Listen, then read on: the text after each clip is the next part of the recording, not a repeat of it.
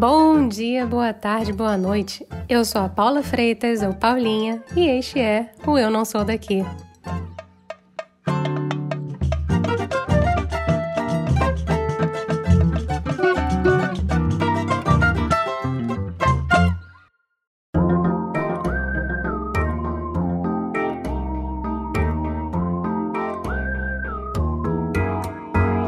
Vou te fazer uma pergunta. Bom ou boa você é de geografia? Porque se eu te perguntar onde é que fica a Malásia, você saberia me dizer? Calma, fica tranquilo, não se sinta pressionado. A advogada Vitória Panzan também não fazia ideia antes de decidir se mudar para lá com o marido em 2018. Num papo rico de cultura, ela explica como a Malásia poderia ser estudada por ter um pouquinho de tudo tem malaio, indiano, japonês, chinês, português e tudo num lugar só. Bora lá comigo?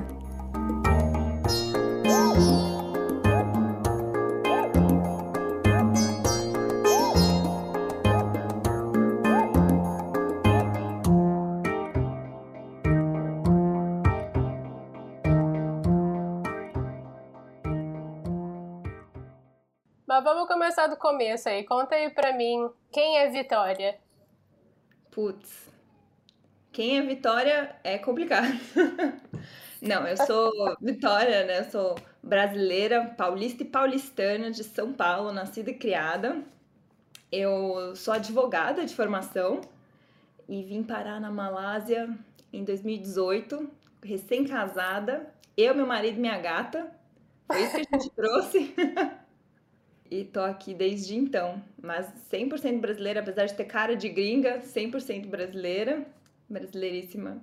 Assim que é bom. Então, pô, tá aí desde 18 Sim. e foi aí com a sua gata, o seu marido. Agora você tem uma filhinha. Sim, e mais uma gata. Então a gente só vai multiplicando seres humanos e felinos nessa casa. assim que é bom, pra rolar um calorzinho, seja humano ou animal, de alguma forma. Eu falei pro meu marido, falei, cada casa que a gente muda, a gente sai ou com um gato ou com um ser humano. Então vamos segurar um pouco, vamos ficar numa casa por um, bastante tempo, porque chega. Já, já é muita gente aqui nessa casa já. Mas esse processo de adaptação, como é que foi para você? Assim, tem uma questão da língua aí que eu fiquei meio curiosa para saber. Tem, tem. A língua oficial da Malásia é o Bahasa Malásia, que é o malaio, né, digamos assim. Essa é a língua oficial deles mas a Malásia foi um protetorado britânico por muitos anos, foi ocupada pela Inglaterra por muitos anos, é por muitos anos. Então o inglês ele é tido como uma segunda língua, eu não vou dizer extraoficial, porque muitos, assim, a vida aqui é, em inglês. Mas se você for pegar no papel, assim, é, é malaio mesmo. Mas na, na, na, rua, na televisão, nos jornais, no shopping, restaurante, assim, é tudo, é, tudo se fala inglês. A menos, claro, que você vá para uma, uma vila muito no interior, assim, algum lugar muito remoto tal. Aí, de fato, você vai ter uma dificuldade em falar inglês. Mas nos grandes centros, lugares turísticos, assim, até tipo assim, nas estradas tem as placas em inglês, é, nos postos de gasolina, se você estiver viajando, assim, tudo, tudo flui muito em torno do inglês também. E você, então, eu tô assim, tô assumindo que você já foi para aí falando inglês, então. Isso não foi uma barreira para ti? Não, não, não foi. Eu tinha, na verdade, assim, eu sempre estudei inglês na escola, né? Quando eu tava no colegial, eu fiz intercâmbio, eu morei na Austrália por um ano. Então foi ali que eu peguei a fluência do inglês mesmo. E até também depois de formada na, na própria advocacia, usava bastante inglês no dia a dia. Então isso nunca foi uma, uma questão. Ah, que bom, que bom. Pelo menos isso aí é um problema a menos para ter no processo de adaptação, né? É, pois é, mas assim, sabe que apesar de, de, dominar o inglês, a Malásia, é, é, ela tem o, digamos assim, o próprio inglês dela, né? Então, muitos da, muitas das expressões que a gente usa no dia a dia, o que você, você vê as pessoas falando, elas são traduções da língua malaia ou do chinês, que o chinês também se fala bastante por aqui, né? Então, assim, se você vai no shopping, isso acontece bastante. Você quer comprar um vestido assim, aí você fala, ah, você tem outra cor, você tem, é, desse, né? Que cores que você tem dessa peça? Aí eles falam assim, blue color, red color, white color. Eles não falam só o nome da cor, eles falam o color. E E eu sempre fiquei encucada com isso, nunca entendia por que, que eles falavam assim. E um dia eu perguntei para minha amiga chinesa por que, que eles falam assim. Ela falou que em chinês, aí já, aí já não domino o chinês, mas foi a informação que me deram. Que em chinês você fala, é, você fala o nome da cor e cor, para dizer que você está falando da cor vermelha. Então tem, tem essas questões, assim. Uma outra expressão que em malaio é, se fala bolê. Bolê, traduzido literalmente, significa pode, ou can. Então, e é, um, é uma expressão que, que diz assim, ah, ok, é como se fosse um ok, ou também pode e tal. Então você fala assim, posso estacionar aqui? Daí o cara fala can, porque em malaio você falaria bolê.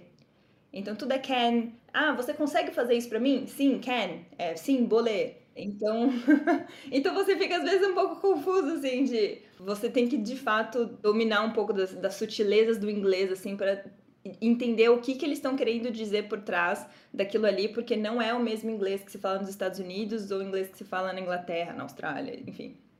É um, é um inglês traduzido, vamos dizer assim. É, é mas sabe que assim, é, até no, na própria língua malaia, é, é uma língua bastante primitiva, assim, né? Então eles não têm tempo verbal, não tem muita conjugação. Então, se você fosse traduzir o malaio para o português, você diria assim: eu vai comer ontem, né? Eu fui comer. Uhum. Ou nós vamos comer. É assim, nós vai comer. Então, assim, muitas das palavras que a gente tem hoje em dia, tipo computador, principalmente essas coisas de tecnologia, assim, computador, motor, hospital, sabe essas, essas palavras assim que uma língua muito primitiva não tem, eles emprestam do inglês, só que eles emprestam na grafia local. Então, por exemplo, engine, né, motor. Eles escrevem engine, tipo E N J I N, engine. É fonética mesmo, é né? Fonético, exatamente, exatamente. É fonético. Olha que incrível. Nossa Senhora. Então você fala assim, o táxi, né, que é taxi, é T-E-K-S-I, taxi. Olha, é total fonético. É, então tem até umas coisas assim de você tá na rua e, e às vezes as coisas estão escritas totalmente em barrasa. Mas se você ficar olhando assim e você tentar falar o que tá escrito, você vai conseguir extrair alguma coisa dali pro inglês, assim. Uhum. E, e, isso é uma coisa curiosa, não sei nem, nem qual é a raiz disso, mas a fonética do malaio, ele é muito parecido com o português. Então, se, se eu ler o malaio lendo em português, vai soar muito parecido com o que eles falam aqui, com exceção assim, é, o J se pronuncia diferente, o C se pronuncia diferente, mas no geral dá para entender. O taxi, por exemplo, é uma coisa que eu tava lendo, taxi, assim, meio lendo no português, e e saí, eu falei, ah, é táxi, né? Táxi. é, então, então tem essa, essa jogadinha assim de, de conseguir entender. O, o inglês e o malaio se misturam bastante aqui. Nossa, pelo menos facilita um pouquinho, né? Facilita um pouquinho a vida. É, é, é. Mas eu ia te falar, assim, que você falou aí já um pouquinho, porque tem o inglês, aí você falou que tem muita gente que fala chinês. Sim. A Malásia é um país muito misto, né? Eu acho que, se eu não me engano, 40% da população é composta até de estrangeiros, indianos, chineses, não é isso? Isso, é exatamente isso. A Malásia, se você olhar no mapa, ela fica aqui no Sudeste Asiático, ela fica no meio do caminho quase entre China e Índia. E tem um estreito, outro estreito de Melaka que passa aqui, que é, é, era uma rota de navegação.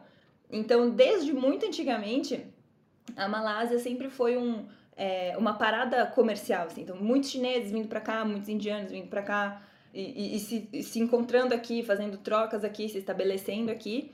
E principalmente depois, com a ocupação britânica, eles trouxeram também muita mão de obra, muitos indianos para trabalhar aqui.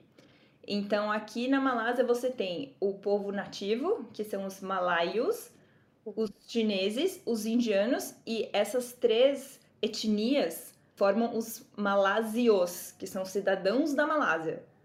Mas são, são três grupos é, étnicos, que a gente fala étnicos, mas aqui eles são como raça. Então, vários lugares aqui eles te perguntam qual é a sua raça. Nossa. É, é bem explícita, assim, existe realmente, apesar de todo mundo conviver em harmonia, assim, são, são, são grupos que dão preferência para interagirem e viverem entre si, assim. Entendi. Dentro, dentro Mas da é... comunidade. Mas é uma harmonia meio velada ou é uma harmonia real mesmo que você vê no dia a dia? Sim e não, sim e não. Assim, é, ela é real em muitas coisas e ela é velada em muitas outras, né? Então, é, assim, você, você sai na, na rua, claro, você tem um restaurante chinês, um restaurante malaio, um restaurante indiano um do lado do outro. É, na rua você vê as pessoas frequentando os mesmos lugares tal. Mas, assim, na, na convivência, na hora de você escolher alguém para casar, por exemplo, é muito difícil você ver casando entre etnias, né? Então, um malaio muçulmano dificilmente vai se casar com uma indiana. Uma chinesa dificilmente vai se casar com um, um malaio. Então, é, essa mistura bem da porta para fora, todos são amigos. E, e, claro, assim, nada impede, não, não é que eles são preconceituosos, não, não conversam, não fazem amizade com pessoas de outros grupos, né? Assim, você está vivendo em sociedade, você interage com todo mundo. Mas se você for ver no fino, assim, essas questões, é, essas sutilezas culturais fazem bastante diferença. Imagino. E eu acho que você tocou aí já no, no exemplo, né? É um país majoritariamente muçulmano. Isso. Mas você me, eu lembro que você me contou que tem festa, na verdade, de todas as outras religiões o tempo inteiro. A Malásia, assim, quando eu me mudei pra cá, eu achava que o Brasil era muito, tinha muito feriado, né?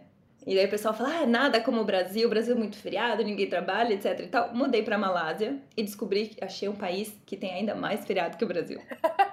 Aqui, aqui é muito bom. Então agora no começo do ano a gente teve então o nosso ano novo, né? Que, que, que segue o calendário um pouco mais judaico-cristão, assim. Logo em seguida, a gente teve o feriado hindu, o Taipusan, que é uhum. que comemora o, o filho de Shiva. Aí depois, em seguida, a gente teve o Ano Novo Chinês. E agora estamos nos preparando já para o Ramadã. Então, assim, é, é uma mistura, é tudo de todo mundo, assim. Uma pergunta técnica, Vitória. Diga. Rola feriado mesmo durante todas essas festas ou é só festa? É muito difícil ter um mês sem feriado aqui, essa é a verdade. E assim, você tem que levar em conta que a Malásia ela é muçulmana, ela é indiana, chinesa e é uma monarquia também. Então, muitos feriados que giram em torno da realeza também, é, muitas datas que giram em torno da realeza são feriado. Então, nós temos, é, como eu falei, tem os feriados hindus, os feriados chineses, os feriados islâmicos. Aí, quando é aniversário do rei, é feriado. Dia da independência da Malásia é feriado também. É dia nacional, esses dias foi feriado aqui, tipo, aniversário do estado. Então, é feriado. Então, assim, isso, assim, é, essa mistura de culturas, ela remonta, né, como eu falei, desde as das grandes navegações, dos comércios, até a própria quando, quando a Malásia se tornou independente da, da Inglaterra, uma das condições era que todos continuassem coexistindo, né? Então, assim, são pessoas que estão, são gerações que já estão aqui há muito tempo, é, então não dá para você falar tchau chineses, tchau indianos, vamos ficar só com os malaios, né? Então, são, são todos cidadãos, né? Todos fazem parte desse lugar, todos trabalham para para o país crescer, para prosperar e tudo mais, então vamos abarcar todas as culturas. E é muito legal, assim, você poder viver experimentar coisas que são completamente uh, diferentes do que a gente experimenta no Brasil. Mas é uma bagunça. Mas você já fez amizade aí com alguém que seja daí ou que seja, sei lá, chinês ou indiano? Já, já. Assim, no dia a dia eu convivo muito mais com brasileiros. Assim, no dia a dia eu quero dizer, é, nos meus momentos de lazer, né? Então, no fim de semana, os meus grandes amigos são brasileiros, então eu interajo muito com brasileiros.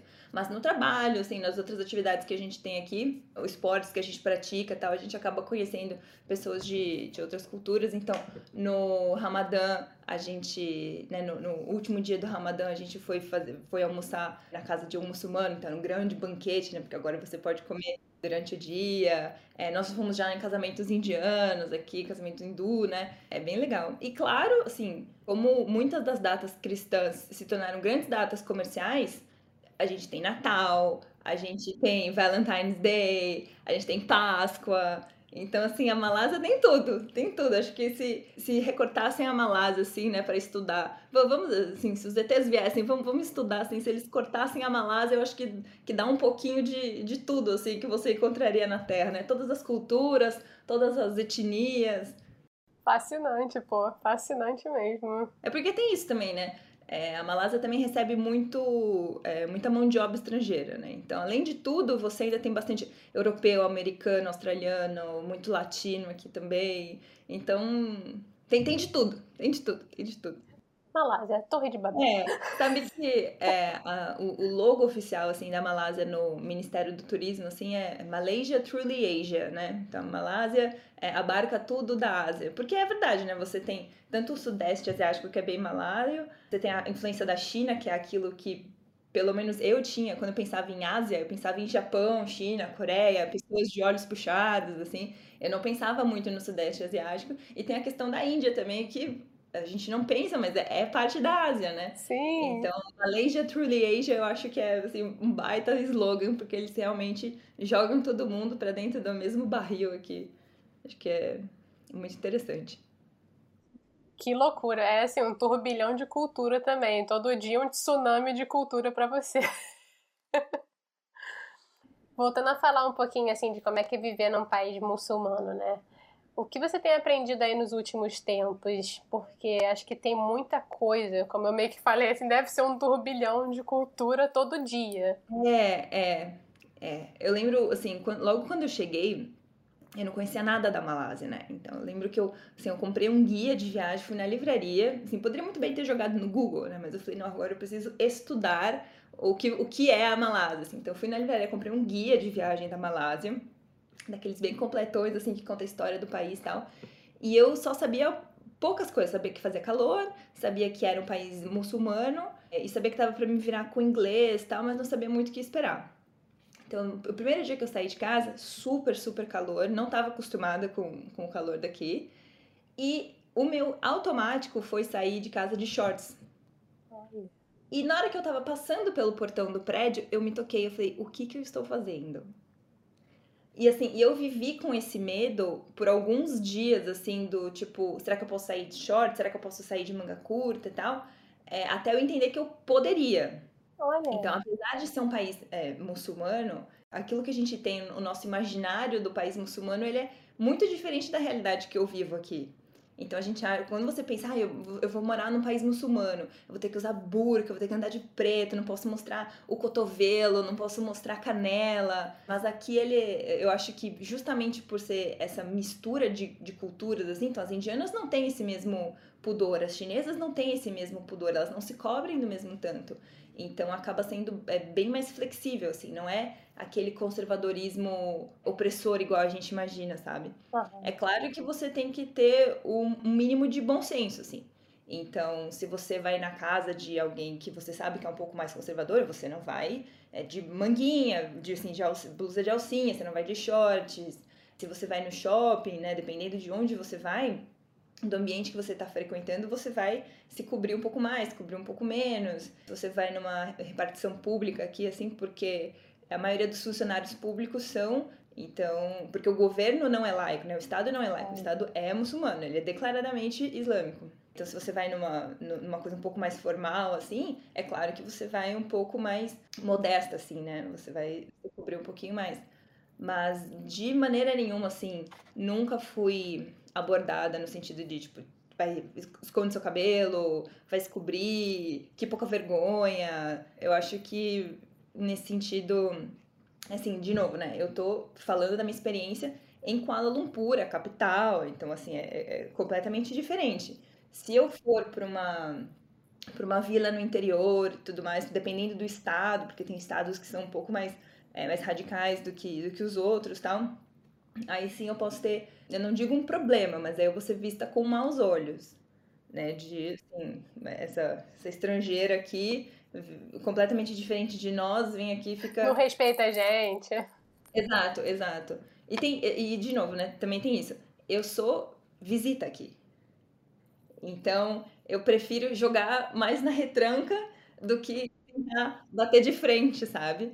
Então, é, eu acabei virando um pouco mais modesta também na minha forma de vestir. Claro, não, você tá me vendo assim, eu tô de regata, e eu saio de vestido de alcinha, eu saio de vestido curto e tal, mas sempre tendo aquela sensibilidade de talvez levar um, um lenço na bolsa, talvez eu, eu, me cobrir dependendo de onde eu estiver. É, então tem todas essas questões assim de bom senso, né? Porque eu também não tô aqui para revolucionar e querer comprar briga e falar, não, meu corpo, minhas regras, tô no país de vocês, a regra é de vocês. Eu que tenho que me adaptar. É, tem um limite, né? Você também não pode querer botar a banca e fazer da Malásia um Brasil, se for o caso. Exato. Não, e além de tudo, assim, eu sou visita mesmo, né? Eu tenho, eu tenho visto de trabalho aqui, eu tenho visto de dependente. Então, se, se eu começar a achar muito encrenca, eles me mandam embora. melhor ficar quietinho, melhor ficar quietinho. Exato, exato. Mas, assim, uma outra coisa que eu tenho, para mim, pelo menos, foi um pouco curioso, porque a primeira vez, a primeira não, a segunda vez que eu morei na, na Inglaterra, eu trabalhava com comida, com a indústria de alimentos, né? E era, foi, muito, foi muito discutido na época que a gente tinha que ter oferta na Inglaterra, especialmente em Londres, a gente tinha que ter oferta halal. Sim. E para mim, isso foi. Eu ficava assim, o que é halal, gente? E aí tentava. Ninguém conseguia me explicar direito o que, que era, cada um explicava de uma maneira. Era carne, mas não era. Era carne, mas tinha que ser uma, especific, uma especificidade típica, né? O que, que é halal? Halal, a palavra halal em si é uma palavra árabe que significa permitido. Então, uma coisa que não é halal uhum. é uma coisa que não é permitida. E, na verdade, tem uma outra palavra em árabe que é haram. Então, haram é proibido, halal é permitido. Então, tudo que é halal é aquilo que é permitido dentro dos preceitos do Islã. Então, você tem a comida halal é aquela que segue as regras do Islã. O halal, na verdade, além da dieta, ele é todo um estilo de vida. Então tem comportamentos que são halal, tem produtos, é, cosméticos, medicamentos, tem, tem muitas coisas que são halal, né? Coisas que são permitidas dentro do Islã. O que a gente vê, como você falou, na indústria de alimentos, são as comidas que seguem essas regras. Então, é, coisas que são não halal, que são haram, que são proibidas, é álcool, não, não pode consumir, produtos de, com porco, então, ou seja, carne de porco, a gordura de porco também não pode. Tem algumas enzimas, algumas gelatinas, alguma, assim, tem uma série de coisas que não é permitido consumir dentro do, do Islã. Então aqui e, e isso também acontece, né? Então você tem vários restaurantes que tem a plaquinha na frente, não halal. Ah. Então não é que tem haram e halal. Não! o halal, você ter o selo halal, seja assim, existe a certificação oficial do Instituto Halal, não sei como se chama, mas assim, existe uma certificação oficial de halal, mas você pode também dizer, é, você, não, você não é que você se, se autoproclama halal, você diz, aqui eu não uso essas coisas que são proibidas. Ah. Então você tem restaurantes que tem a placa que, que se dizem, principalmente o restaurante chinês que usa muito porco, eles têm uma placa na frente escrito não halal.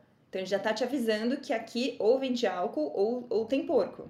Tem, tem restaurantes que ele, esse negócio que eu falei que eles eles podem dizer que eles é, se autoproclamar halal, eles colocam lá, não, eles colocam no pork, no lard and no alcohol. Então é sem porco, sem gordura de porco, né, sem banha e sem álcool. Então, ele, muito embora eles não tenham a certificação halal, eles estão dizendo que eles não usam nada que é proibido. Caraca, entendi. E, é, então assim, na rua você vê muito isso. E no supermercado, as comidas têm o selo halal.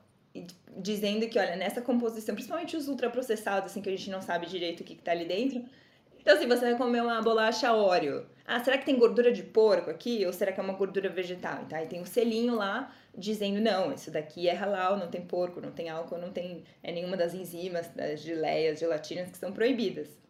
Mas o halal, ele, ele passa por muitas outras coisas. Então, você vai no setor de cosméticos, ele tem, tem muitos produtos, desodorante, creme de rosto, shampoo, tintura de cabelo. Todos eles buscam ter esse selo halal para dizer que, olha, na nossa composição a gente não, não usa essas coisas proibidas.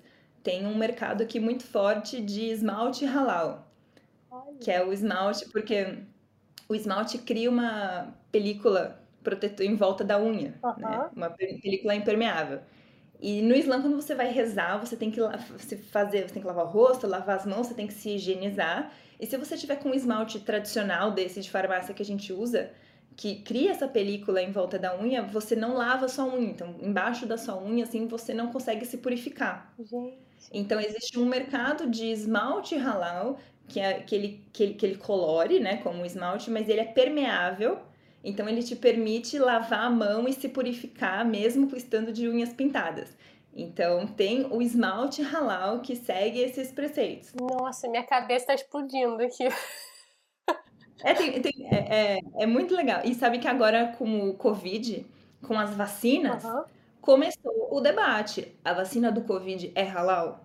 Olha! E começaram petições pedindo para os laboratórios se manifestarem e, e assim, liberar a fórmula da vacina para os órgãos de é, certificação halal poderem dizer se a vacina é ou não é própria, adequada, segura para os muçulmanos tomarem. Gente! Rolou até essa polêmica. Que incrível! É, porque os, os remédios também, né? Se faz muito teste em animal, se usa muito produto animal, tem que ter certificação halal. Olha, gente, é, é realmente assim, a gente vive muito no Ocidente, né? A gente não pensa do outro lado do mundo, é incrível. Mas sabe que, apesar disso, o Brasil é o maior exportador de carne bovina halal? Hã? Para tudo, peraí.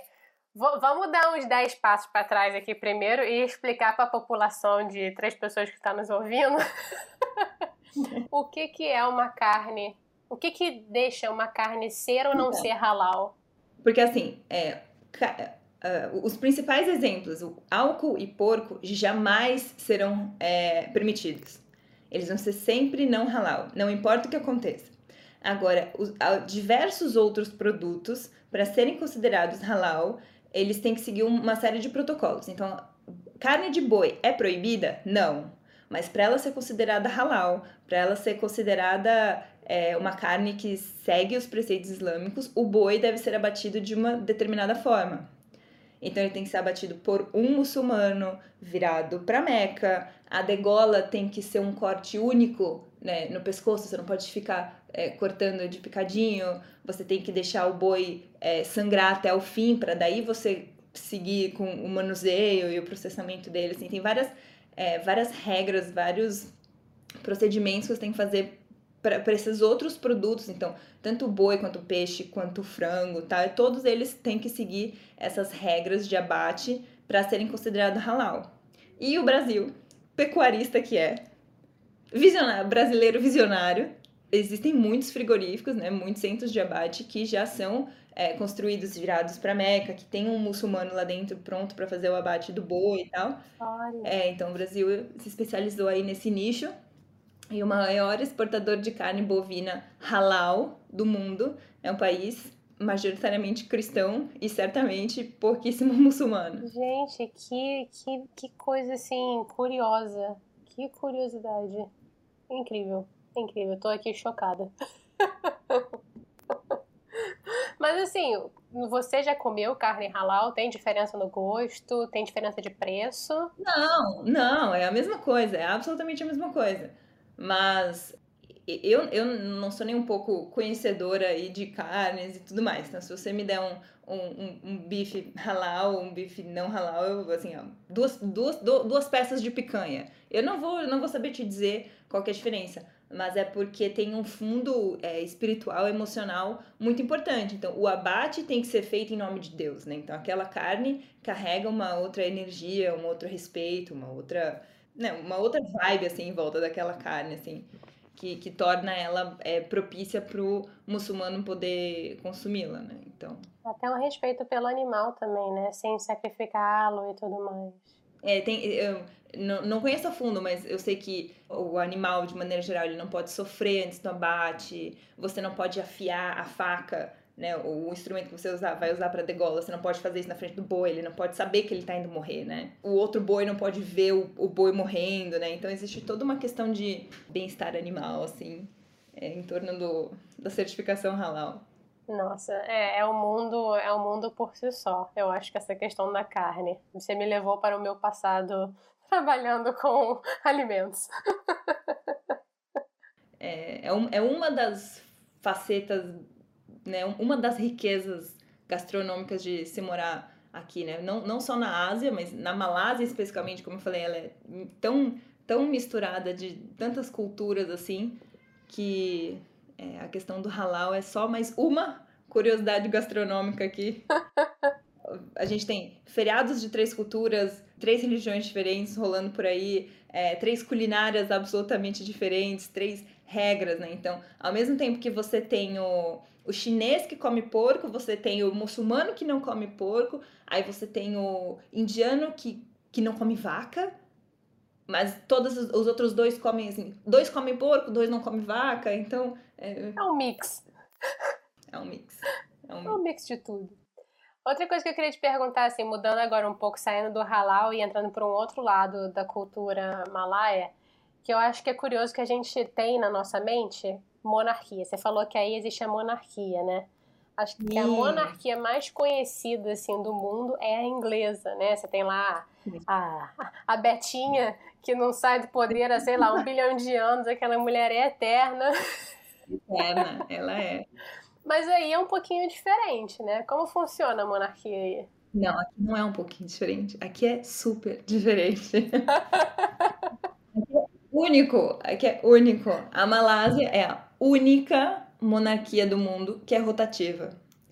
A gente tem nove famílias reais na Malásia, nove sultões, e essas famílias reais se alternam no poder em mandatos de cinco anos. Como que isso aconteceu? Muito lá atrás, quando os ingleses ocupavam a Malásia. O dia que eles. A Malásia, na verdade, essa península assim, ela é a reunião de muitos reinos, assim, né? Vários sultanatos. Uhum. Então não são reis, são sultões. E o dia que os ingleses falaram, ok, vamos sair, vamos deixá-los independentes, que tal vocês se unirem e formarem uma, uma federação, um estado único? E eles falaram, ok, vamos, topamos, mas assim, aqui eu sou rei. Se a gente se juntar todo mundo, a gente vai ter um monte de reis, eu não vou reinar sozinho. E agora? Eu quero meu poder, eu quero mandar aqui, etc e tal. Então, ok. Então, vamos estabelecer um rodízio. É, existe um conselho dos sultões e eles se reúnem a cada cinco anos para decidir quem vai ser o próximo. Apesar de que existe uma regra, existe uma sequência. Uhum. Né? Então, primeiro o estado A, depois o, estado, o sultão do estado A, depois o sultão do estado B, etc e tal. Mas ainda assim eles precisam se reunir e votar. Ok, agora é a vez do fulano. Todos de acordo que o fulano seja o nosso próximo o nosso próximo rei? Sim. Então, assim, você tem sultões e aquele, o sultão escolhido para ser o rei, ele vira o Agong, né? Que é o, é o, o rei maior, assim. Uhum. Então, a gente tem um Agong reinando agora e outros oito sultões que são dos seus respectivos estados. É tipo o conselho dos sultões, o conselho dos reis. Exato, exato. E assim, você pode. Não é obrigatório que essa, que essa ordem siga. Então, se for a sua vez e você não tiver muito afim, você pode passar a vez. Falando, ah, agora é minha vez, eu não quero, vou passar para o próximo vira uma questão política até também, né? É super, é super, é super. Porque assim, assim como na Inglaterra, o rei é um papel muito mais assim cerimonial, né? É mais a figura do rei, é muito importante para a população, o rei é muito respeitada, a figura do monarca aqui é muito muito respeitada, muito querida, né? Eles ainda têm essa essa autoridade do título.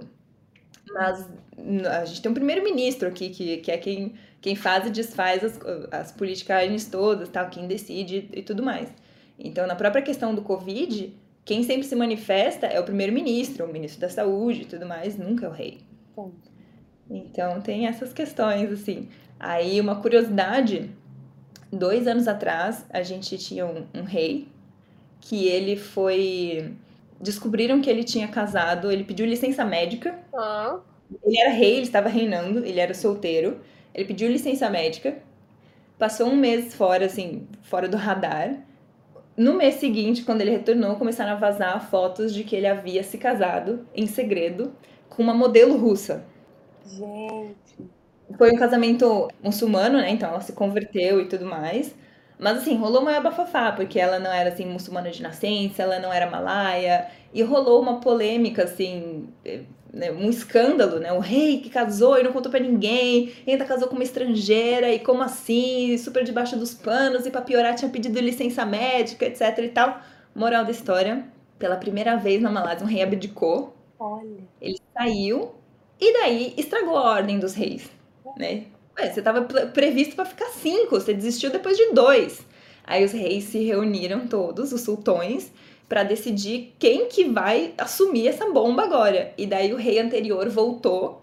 Uhum. Então a gente tem um rei aqui que ele reinou cinco anos, teve um intervalinho de dois e agora está reinando novamente. E vamos assim, vamos assim. A Malásia é uma muito particular, muito bagunçado, mas meio que dá certo no final. E esse aí que casou com a Rússia, ele continua sendo parte do conselho, você sabe?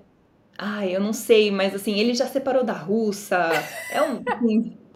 É uma. Porque assim, depois que ele, ele, ele rolou esse escândalo, ele saiu, né? Ele abdicou, mas aí logo em seguida ele separou da moça e foi um. Assim, digno de capa da caras, assim, sabe? Que é o ele. Léo, Léo Dias ficaria muito feliz em cobrir esse escândalo Socorro! Aqui. Socorro!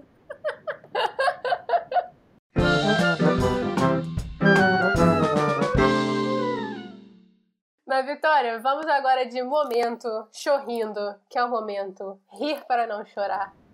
Ai. É onde eu pergunto se você já passou por uma gafe, um perrengue, uma vergonha alheia.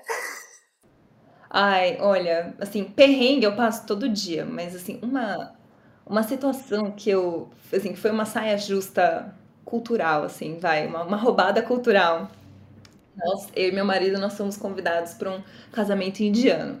Né? Uma moça do nosso trabalho e corria a boca pequena assim no escritório que ela estava se casando com um brahmani, né, que é na casta da Índia a casta mais alta. Então ela estava se casando com um cara de super boa família e o casamento ia ser babado, assim, ia ser top, ia ser demais.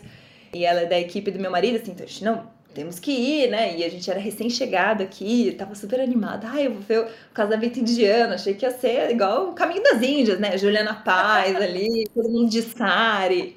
O Enfim. elefante entrando. Exatamente, exatamente. Aí a gente perguntou assim, precisa ir de roupa tradicional? Não, imagina, tal. O pessoal é mais, é, assim, é, é, é, chique, até é um casamento tradicional, tal, mas não é super, super indianão, assim, tal. Pode ir com a roupa que você tiver. Ah, tá bom. Então a gente acordou, era um domingo cedo. Eu pus um vestido de seda, assim, um vestido de festa, mas festa de dia. E também não sabia, porque ia ser no templo. Então era um vestido de manga comprida, um vestido longo. Meu marido também foi de sapato, camisa, assim, meio que um esporte fino, né? Como se a gente fosse num casamento de dia no Brasil. Uhum. A gente chegou na porta do templo, uma Ferrari estacionada lá, só tinha carrão. A gente falou: Meu Deus, gente, casamento chique, podre de chique, não sei o quê entramos, passamos da porta do templo e a gente não tinha, assim, essa sensibilidade cultural a gente não tinha ainda, né? Uhum. Então a gente passou da porta do templo, o segurança falou: e, e tirem os sapatos. Opa! A gente, ok. A gente já deixamos os sapatinhos todos ali fora e tinha um mar de sapato, assim, tinha centenas de convidados, um monte de sapato. Aí eu falava assim, Bruno, vão roubar minha sandália. Ele falou, é, vamos botar no cantinho. E se eu não achar o sapato depois, que é tudo meio parecido. Ok, deixamos ali. Só que a gente viu que junto ali dos outros sapatos tinha um monte de chinelo, um monte de sandalinha, que eles usam muito aquele chinelo tipo rider, assim, sabe? Uhum. Sabe aquele, aquela fachona assim na frente? falou um monte de papete. Tipo, mas eu achei esquisito, né? Assim, a gente de sapato de bico fino, de. Enfim. E chegamos, demos a volta no templo para chegar na parte lá de trás. Aquela, aquela imagem que eu tinha, achei que eu ia chegar no Taj Mahal. Era uma tenda de lona atrás do templo. Uhum. Tipo essas tendas de quermesse, assim, sim, de sim. festa junina, assim, sabe? Uma lona de circo. Aí eu já fiquei, não, será que a gente tá no lugar certo? Não, e a gente tava, só que o pessoal tava de calça jeans, camiseta. Quem, quem tava de roupa tradicional era mais assim, a, fam a família dos, dos noivos, algumas tias, uns primos, assim, tá? Mas os, os convidados, amigos, colegas, assim, tava todo mundo meio que de roupa normal. A gente tava ultra arrumado para a situação. E assim, a, a, gente descobriu ali na hora que o casamento ele se dá dentro do templo numa cerimônia reservada. Olha. Então, é, enquanto eles estão casando, os convidados estão ali fora comendo. Aí a gente viu ali no fundo uma mesa enorme, assim, um banquetão. A gente falou, vamos, a gente encontrou nossos amigos, tá? Sentem aqui com a gente. A gente já se sentindo super sem graça, que tava mega arrumado, assim, né? Ah, vamos comer. Embaixo daquela tenda, suando no calor da Malásia, de 30, 40 graus, o meu marido de camisa, calça, eu de vestido manga longa. E assim, eu tinha me dado ao trabalho, assim, eu fiz um babyliss, passei maquiagem, eu tava super arrumada, eu pingando, pingando, colando no vestido, assim, soltando o cabelo, abanando a, a nuca, assim. Tá bom, vamos comer. A gente chega lá, aquele monte de comida indiana super, super, super apimentado. Aí você fala, ah, mas comida indiana super gostosa. É, mas se você sabe o que tá comendo, né? Eu era recém-chegada, não sabia direito o que, o que comer, tinha aquele monte. A comida é muito perfumada, muito colorida, assim, tudo meio vermelho, meio laranja, meio amarelo. Eu não sabia o que comer. Aí eu falei, bom, peguei um arrozinho, peguei um molinho, um franguinho, não sei o quê. Eu comecei a comer e ardia a boca, eu não sabia o que fazer naquele calor. E todos, assim, os nossos co outros colegas do trabalho estavam ali na mesa também, então a gente não podia é, reclamar muito, assim, não podia dar a entender que a gente estava desconfortável naquela situação. Foi, assim, é, uma péssima manhã sob o sol, pingando naquela tenda, porque embaixo da tenda fica super abafado. E a gente, assim, não viu o casamento que era o que a gente queria, né? Queria ver tambores e flores e incensos, etc. Nada, nada disso. Ilusão. Só lá depois que a gente tava. Assim, sabe quando, você, quando o rímel começa a escorrer, assim, você parece que funda, assim. Tava numa situação trágica, trágica, trágica. Lá pelos fim das, das contas, ah, ok, agora eles estão casados, vocês podem ir lá, então, cumprimentar os noivos. Daí a gente entrou lá, na salinha que eles estavam. Mas meio que assim, sabe aquele fim de festa? As flores tudo no chão, o incenso queimado pela metade, assim, você já via que eles jogam arroz, jogam um monte de coisa, assim, você via. Parecia uma sala revirada, assim, sabe? Tava tudo, tudo bagunçado. A gente, ah, ok, ok, o noivo estava. De fato, a noiva estava linda, estava com as mãos todas desenhadas, cheia de joia, mas era assim, eu fui esperando aquele espetáculo de Bollywood, assim, né? Eu achei que ia chegar o pessoal dançando, e elefantes e tudo mais, e não. Foi. É, fiquei suando, comendo comida pimentada embaixo da tenda. Suando mais ainda com a comida pimentada. Nossa, sim. Não, e assim, é, aqui eles têm muito costume de tomar água quente ou água na temperatura ambiente, né? É. Então você pedia, assim, pro garçom moço, uma aguinha, por gentileza. Ele pôs, não, ele traz, um copo de água morna, assim, né? Não era nem aquela água gelada que você vai bebendo e refrescando. Aí você vai suando e suando, é suadeira na suadeira na suadeira. É, não, e ainda assim, eu tenho cabelo comprido, daí eu consegui ainda arrumar um coque, assim, né, dar uma refrescada. Mas meu marido tava de camisa de manga longa. aquela pizza, assim, suando, profundamente, assim. Basicamente, você estava num churrasco de domingo no Brasil, entendeu? Todo mundo suado, se amando, se abraçando. É, mas assim, em minha defesa, eu, assim, o hype foi sendo construído, eu achei que eu ia chegar num lugar maravilhoso. Na hora que eu desci do táxi e vi aquele monte de carrão, eu falei, gente, tô me sentindo até. Tô me sentindo até pobrinha aqui, assim, né? Tô sentindo que eu tô mal arrumada. Coisas que você só vai descobrindo na vida, né? Sofrendo e tomando tapa na cara. É, não. Não, mas aí agora, assim, já agora já tô. Já, né, gatos escaldados e já sabe, né? Então já nas próximas, vixi, agora eu já sei. Vou lá no bairro dos indianos, vou comprar meu próprio sari. Agora já tenho mais comidas indianas preferidas. Agora aperto já não passo mais. já sabe até identificar o que, que é o que. Então, mas sabe que é, essa é uma coisa legal de morar aqui, né? É, a gente, ontem à noite a gente pediu comida chinesa no delivery. Aí hoje pro almoço, ai, tava afim de comer o indiano, coisas que no Brasil a gente não tem esse hábito, né? É, você fala, ah, eu vou sair comer, quero comer uma massa, quero comer um japonês, vou comer, sei lá, um francês, né? Um dia que você quer ir num bistrô, uma coisa mais diferente assim.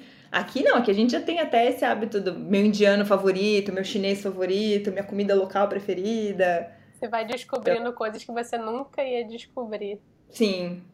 É, Sim. São, são belezas. Belezas de morar fora. É, as, as loucuras de morar fora também, né? tipo isso, tipo isso. É, mas sabe, as famílias falam assim: vocês são loucos, vocês mudaram por outro lado do mundo. E porque são dois voos do Brasil, e é muito longe, o fuso é muito. São 11 horas de diferença, né? E a gente adora morar aqui porque é, é muito fácil de viajar, né? tô a um voo de Bali, eu tô a um voo do Japão, assim, é, é, é muito central, é muito gostoso de viajar aqui. E até agora na pandemia a gente tá assim, que saco, né? Porque. Tá todo, é, tá todo mundo igual passarinho no ninho. Você aí que tá com tanta oferta, é. deve estar tá ainda mais. É, não, assim, a gente fala, o melhor de morar na Malásia é sair da Malásia, né? No sentido de que a gente tá muito perto desses outros destinos que a gente queria muito conhecer. E agora, e aí as famílias fazem é, lobby, digamos assim, não vou dizer nem pressão, fazer um lobby pra gente voltar. Não, vamos para os Estados Unidos, né? Por que, que vocês não vão, sei para Inglaterra, um lugar um pouquinho mais perto? A gente fala, não, porque aqui é, é muito legal, né? É, quem, quem escuta fala, Malásia, vocês estão comendo grilo, vocês estão comendo cachorro, é, espetinho de escorpião tal. Então, deixa eu pensar que a gente mora no, no meio dos selvagens, assim, que a gente come carne de cachorro.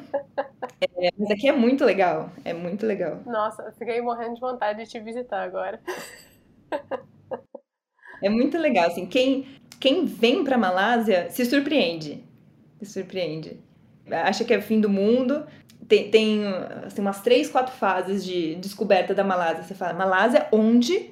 Onde fica a Malásia, né? Porque você pensa em Sudeste Asiático, você pensa Indonésia, Exato. Tailândia, Filipinas, até Singapura, que é uma ilhazinha desse tamanho.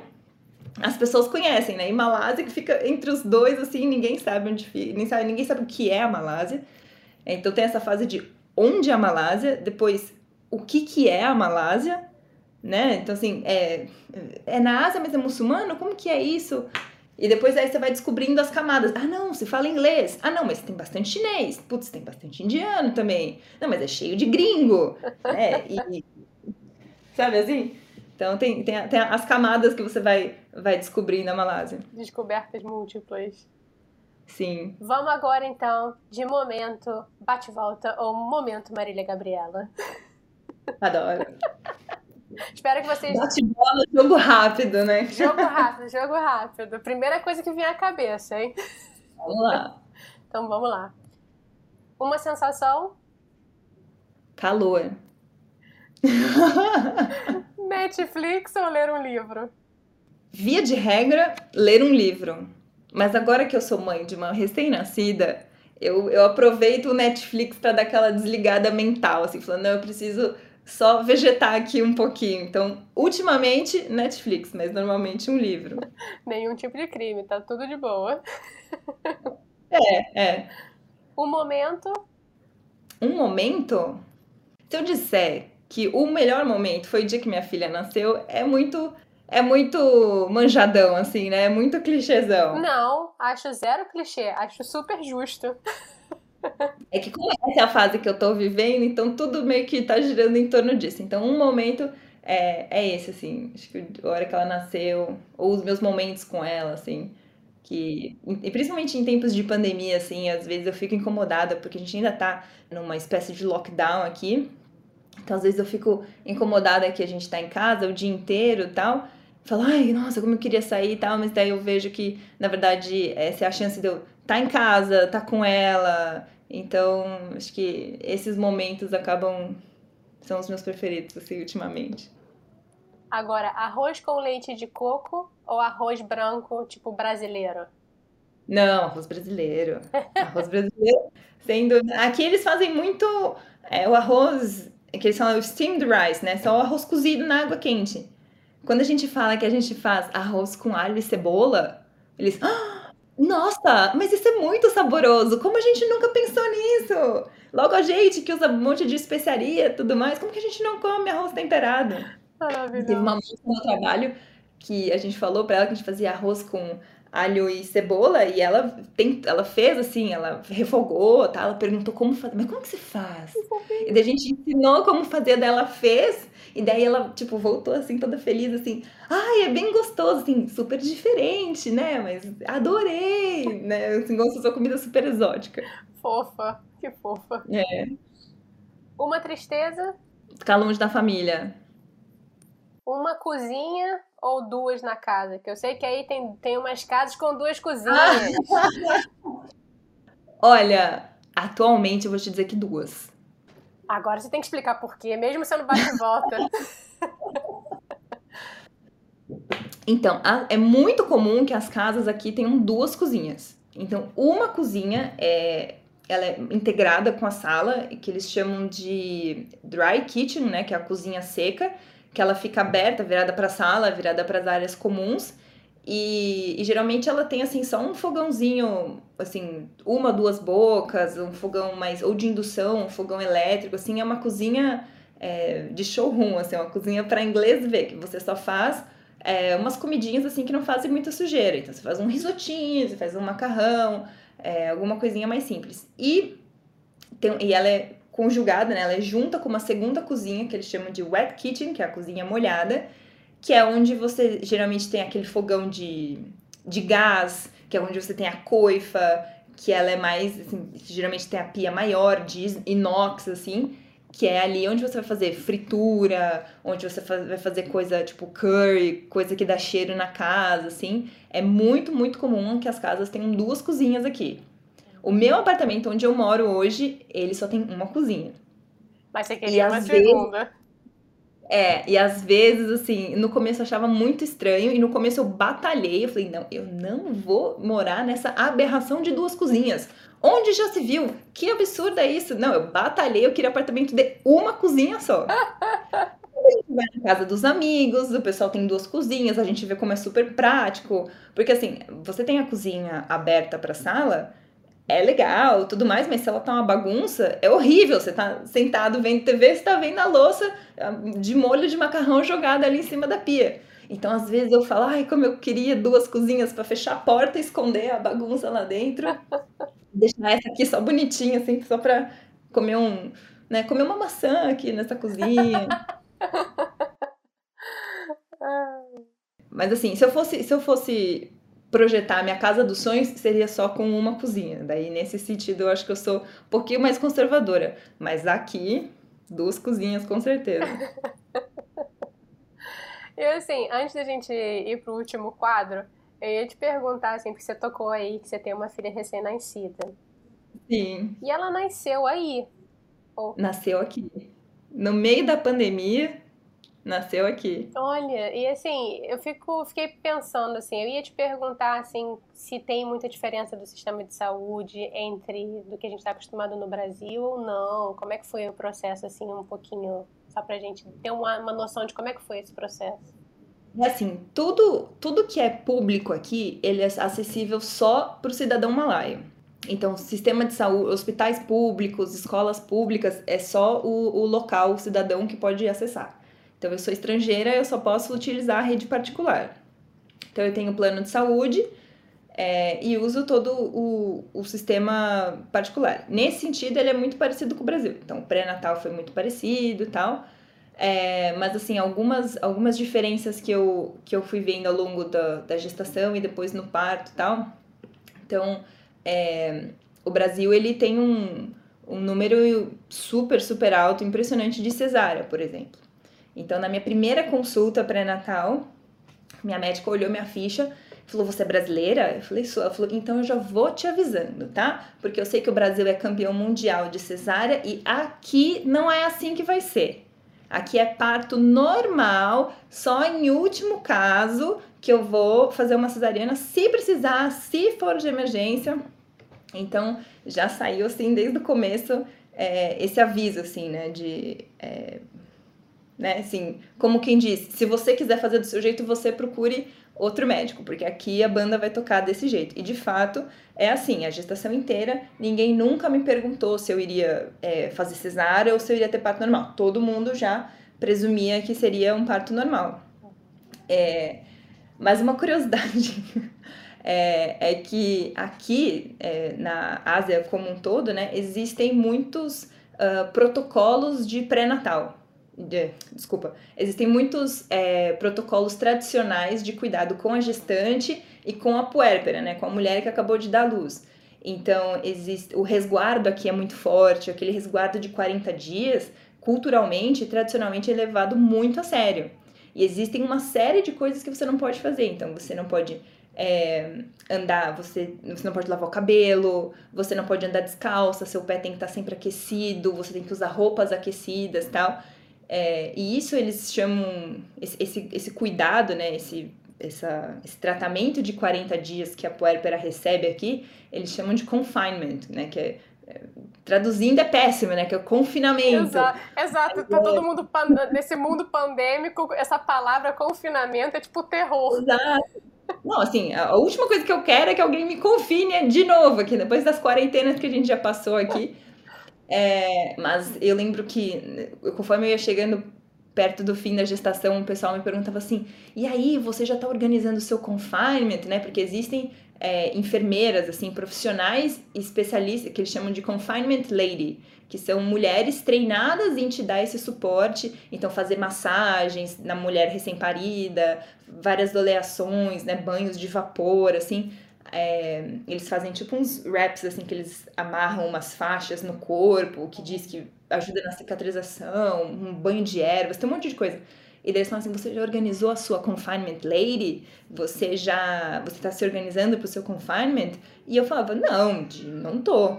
E elas me olhavam assim, é, com aquela cara de dó, assim, de coitada, né? Como assim ninguém vai cuidar de você quando você parir? Como assim você você vai deixar para cicatrizar com essa medicina tradicional? Como que você não vai fazer esse esse, esse, esse, vapor de ervas que ajudam a cicatrizar o útero, assim, então existem várias é, que para nós seriam assim, é, não, não, não, chega a ser crendices, assim, mas tipo, sabe esse banho de sal grosso, uhum. banho de não sei o quê, essas coisas que a gente meio que faz assim, vai que, né? Vai que ajuda. Exato. Aqui eles, eles, levam muito a sério. Então tem todas. E isso é muito forte nas três culturas, assim, na cultura malaia, na cultura chinesa, na cultura indiana. É, né, então, tem todas as questões da medicina tradicional chinesa, que fala que você é, tem que comer comida quente para facilitar a digestão. Aí na cultura indiana tem a Ayurveda, né, que é a medicina tradicional deles, então que tem todos os temperos, todas as coisas que você tem que é, fazer para se recuperar. Então, é, nesse sentido, uma outra, uma outra descoberta cultural, assim, de como é que essas três culturas convivem e interagem e, e é de outro mundo. Porque no Brasil, você fala, ah, o resguardo, geralmente é tipo assim, ah, a mulher não pode transar por 40 dias, né? Uhum. Quando você fala no resguardo do Brasil. Aqui não, aqui é, tem todo um negócio de cicatrização, eles falam, agora não lembro qual, qual das três culturas, assim, mas de maneira geral, eles falam que a gestação é como se fosse um, um reset no organismo. Então, se você tem alguma, alguma doença, alguma coisa assim, é no período do resguardo, é no confinement, que você tem a chance de dar esse reset no corpo e expulsar é, não só tipo assim, não só o corpo se recuperar da gestação, mas também expulsar essas outras impurezas, essas outras lá, patologias que você possa ter. Completamente diferente. Completamente diferente. Completamente diferente. Outro tsunami, outro tsunami de cultura até na maternidade. É. É, exatamente. E assim, é, é recheado de crendices, assim, né? Então, ah, a sua filha chupa dedo vai ser uma boa menina. Mentira. Certeza. Certeza, é uma boa menina. Ou então diz assim, ah, se o bebê chora muito é porque vai ser muito arteiro, sabe assim? Tem várias crendices mesmo. Tipo no Brasil, quando a gente fala assim, ah, a barriga vai ser, se a barriga tá pontuda, é porque acho que vai ser menino, né? É, é, é, mas essa, essa eu, eu ouvi bastante aqui também. Ah, então eles também têm. Tem, também, essa também tem. Uma vez eu entrei numa loja, assim, só tinha duas vendedoras e eu, né? Daí eu entrei, daí eu cumprimentei, né? Que eu vi que elas estavam ali no fundo da loja. E eu segui andando, vendo as coisas, e eu vi elas cochichando ali, as duas, eram duas chinesinhas, né?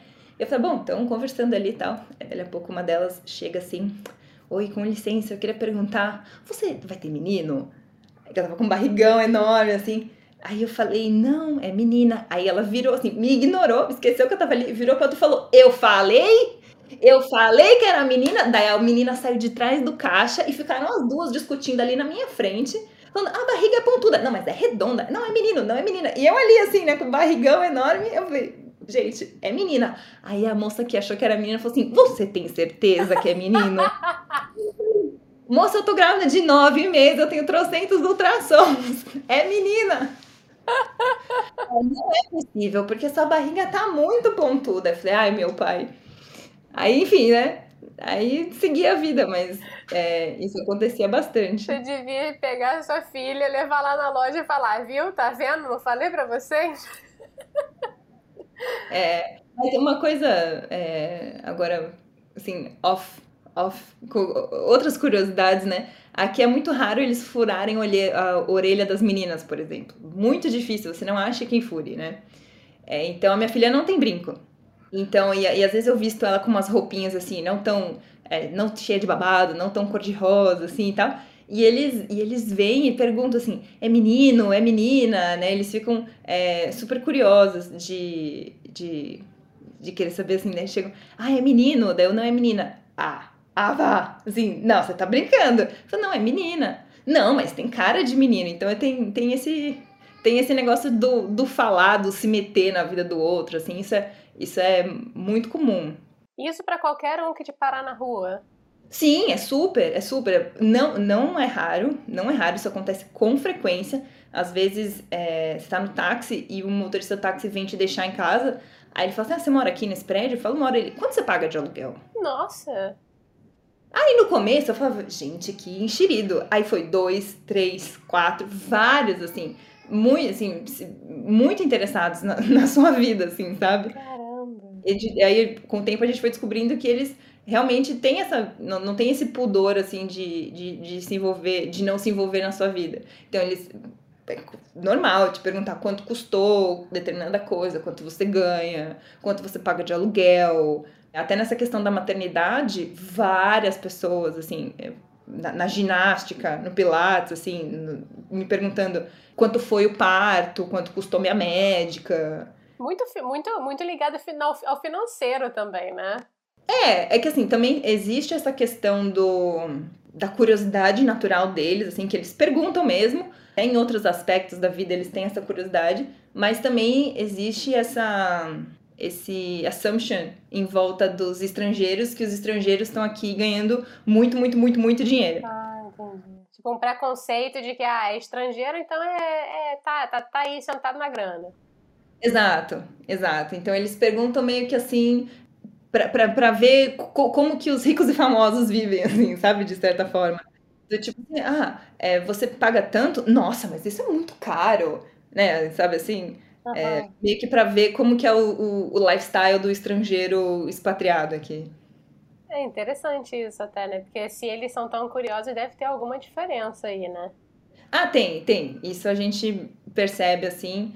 É, o custo de vida na Malásia, de maneira geral, ele é muito baixo. Ele é muito baixo. Você consegue viver aqui com, com salários bem, bem, bem simples, você consegue ter uma qualidade de vida razoável até. Mas, assim, eu acho que isso acontece em todo lugar do mundo, né? Tem as classes mais baixas vivem com menos, as classes mais altas vivem com mais. Mas, de maneira geral, existe essa, essa percepção de que o, o estrangeiro tá é, montado na grana, assim, sabe? Entendi, entendi. É, também é muito expatriado que tá aí, né? Muito, muito, muito.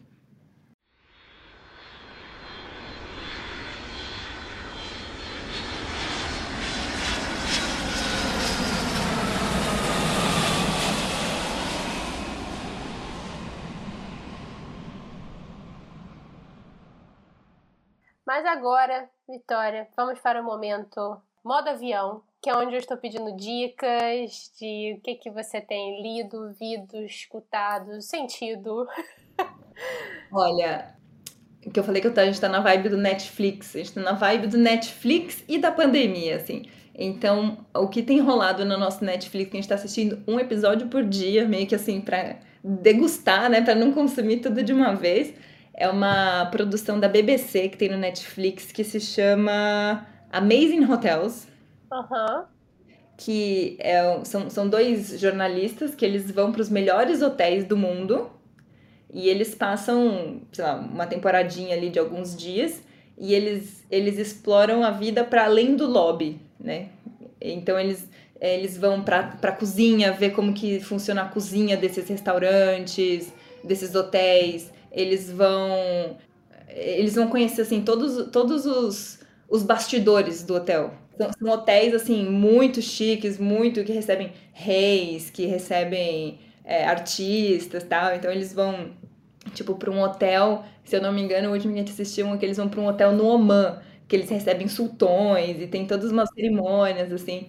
Então é bem legal assim, eles eles falam até como eles passam por toda a construção do, do hotel, né? Como foi o projeto, como que as suítes são projetadas, é, que tipo de serviço que o concierge oferece para esses hóspedes super VIP, assim. Então é um jeito da gente viajar e curtir o turismo assim na, na pandemia dentro de casa, né? Já que a gente não está viajando, esse é o mais pré, perto que a gente está chegando de, de hotel por enquanto. Então essa está sendo a pedida aqui em casa, mas pra, pra, sobre a Malásia, a nível de Malásia, uhum. né?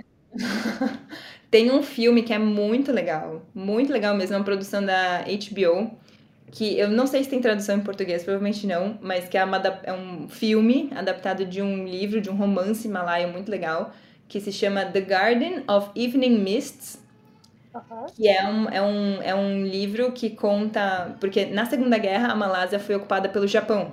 Então, além de tudo, existe esse, esse capítulo na história aqui. Essa Kika. É. E, e nessa ocupação, a, o Japão instituiu campos de trabalho forçado aqui, né?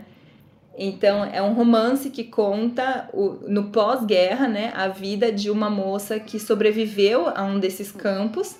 E a história vai e volta, né? Então, é ela no pós-guerra, vivendo a vida dela. E, e tem os flashbacks para quando ela estava no campo e como que isso foi, como que isso vai impactar na vida que ela tá levando agora e tal.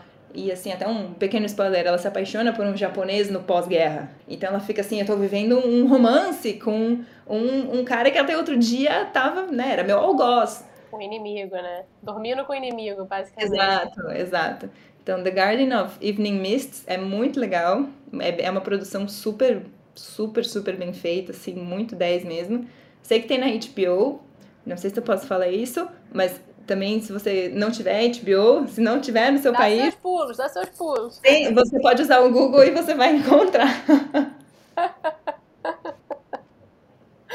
Mas é uma produção, assim, é, bem legal. Bem legal, porque, assim, a gente, né, eu falei bastante aqui de chineses, indianos, malaios, muçulmanos, etc e tal, mas também tem essas, essa, esses pequenos capítulos na história da Malásia, né, dos japoneses, em 1500 até portugueses tinha aqui, assim. Então, são esses, né, essas, esses bolsões de cultura, esses momentos encapsulados, assim, na história que, né, a gente não, nunca, nunca ia conhecer, né, se não fosse é, essas produções, assim, ter acesso a isso.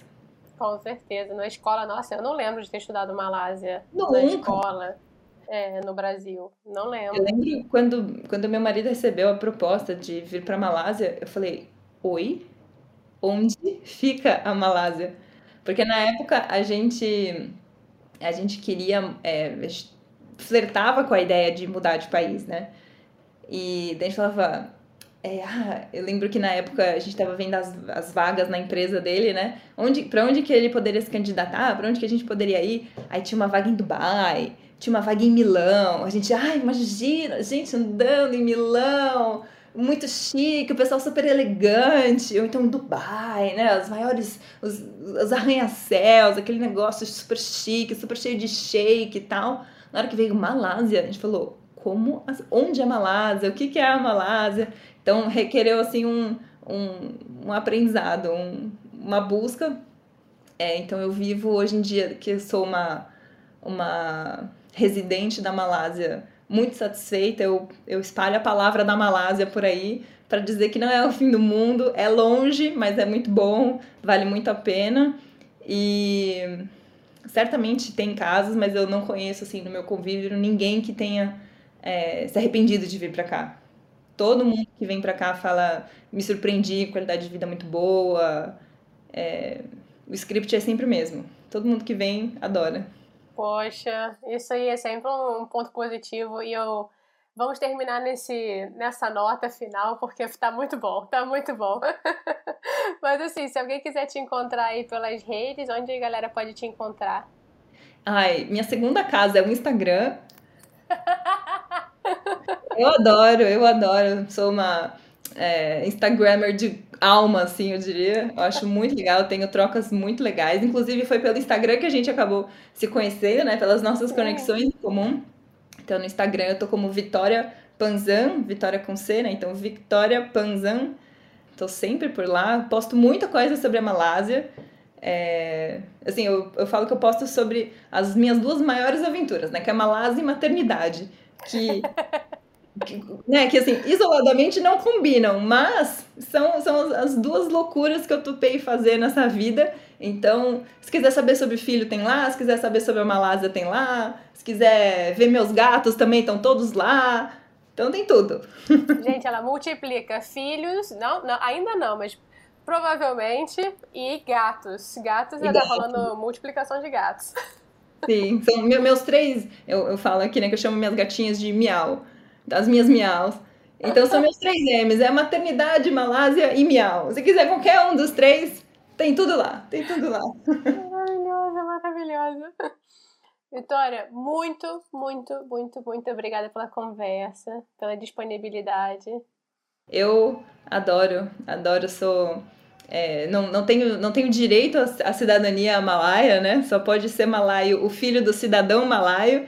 Então, nem eu, nem minha filha, nem minhas gatas, nem ninguém pode me passar a cidadania aqui.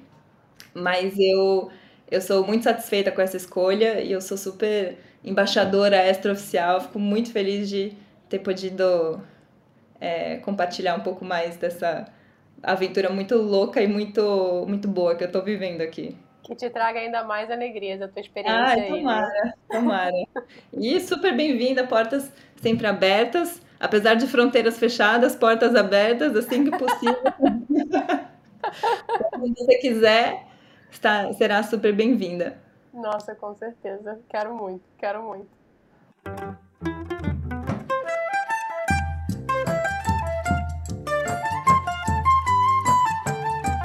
Você tem curtido os nossos episódios?